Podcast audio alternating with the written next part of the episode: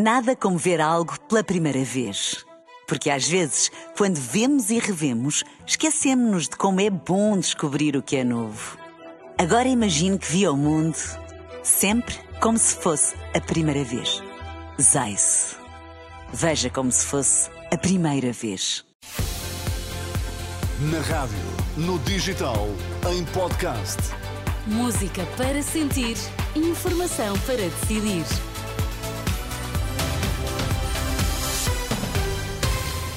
Vamos saber quais as notícias que estão a marcar a atualidade. Começamos pelos títulos em destaque nesta edição da UMA. Boa noite. Portugal é um dos países onde menos se morre em casa, de acordo com o novo estudo da Universidade de Coimbra. No setor da saúde, os tempos de espera nos hospitais privados também estão a aumentar.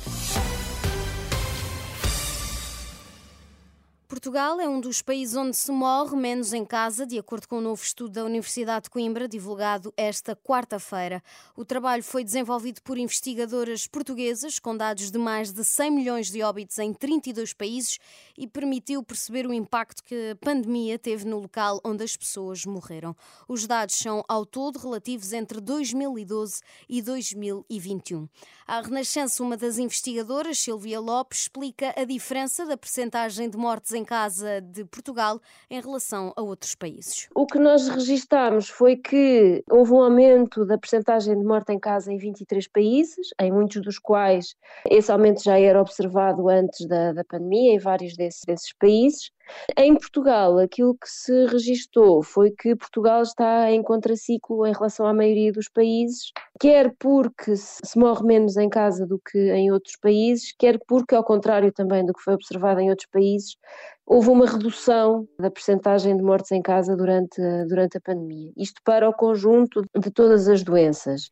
Declarações da investigadora Silvia Lopes à jornalista Anabela Góis.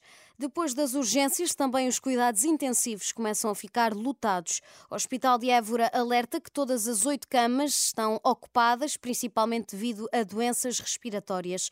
Mais a norte, no Hospital de Abrantes, também já foi atingido o limite de internamentos em cuidados intensivos e 10 das 12 camas estão ocupadas com doentes com gripe A.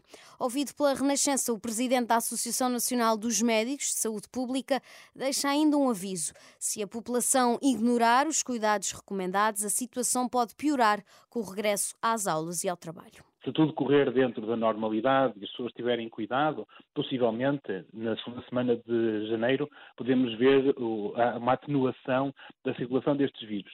Se de facto as pessoas mantiverem os seus hábitos como se estivéssemos em 2019 e não tiverem o, o cuidado de usar máscara se estiverem doentes, depois nós vamos ter com certeza um aumento de, de uma, uma duração maior ou um pico mais atrasado no, no caso, nos casos de, de, de, infecções respiratórias durante o mês de janeiro. Quando há maior mobilidade das pessoas e o regresso à, à normalidade das suas atividades, que possa haver mais propagação de doenças infecciosas, nomeadamente as respiratórias, pela proximidade que as pessoas acabam por assumir umas com as outras.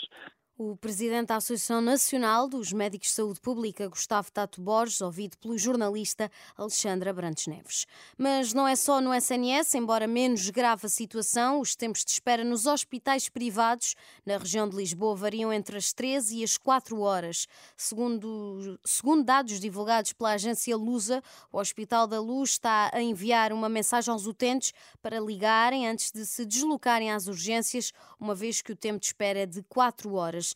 Nos Lusíadas, o tempo de espera para doentes pouco urgentes era, na tarde de ontem, de mais de 4 horas.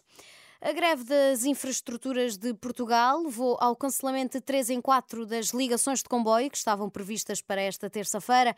Esta é uma greve que também irá repetir-se já na quinta-feira. Depois da morte do número 2 do Hamas, o líder do movimento islamita palestiniano diz que o Hamas nunca será derrotado. O líder palestiniano, que reside no Catar, invocou a história da resistência e do movimento para defender que, após o assassinato dos seus dirigentes, o Hamas torna-se ainda mais forte, mais forte e de determinado. Foi morto num ataque com um drone no Líbano, onde estava exilado. Israel ainda não reivindicou o ataque. Nada como ver algo pela primeira vez. Porque às vezes, quando vemos e revemos, esquecemos-nos de como é bom descobrir o que é novo. Agora imagine que viu o mundo Sempre como se fosse a primeira vez. Zais. Veja como se fosse a primeira vez.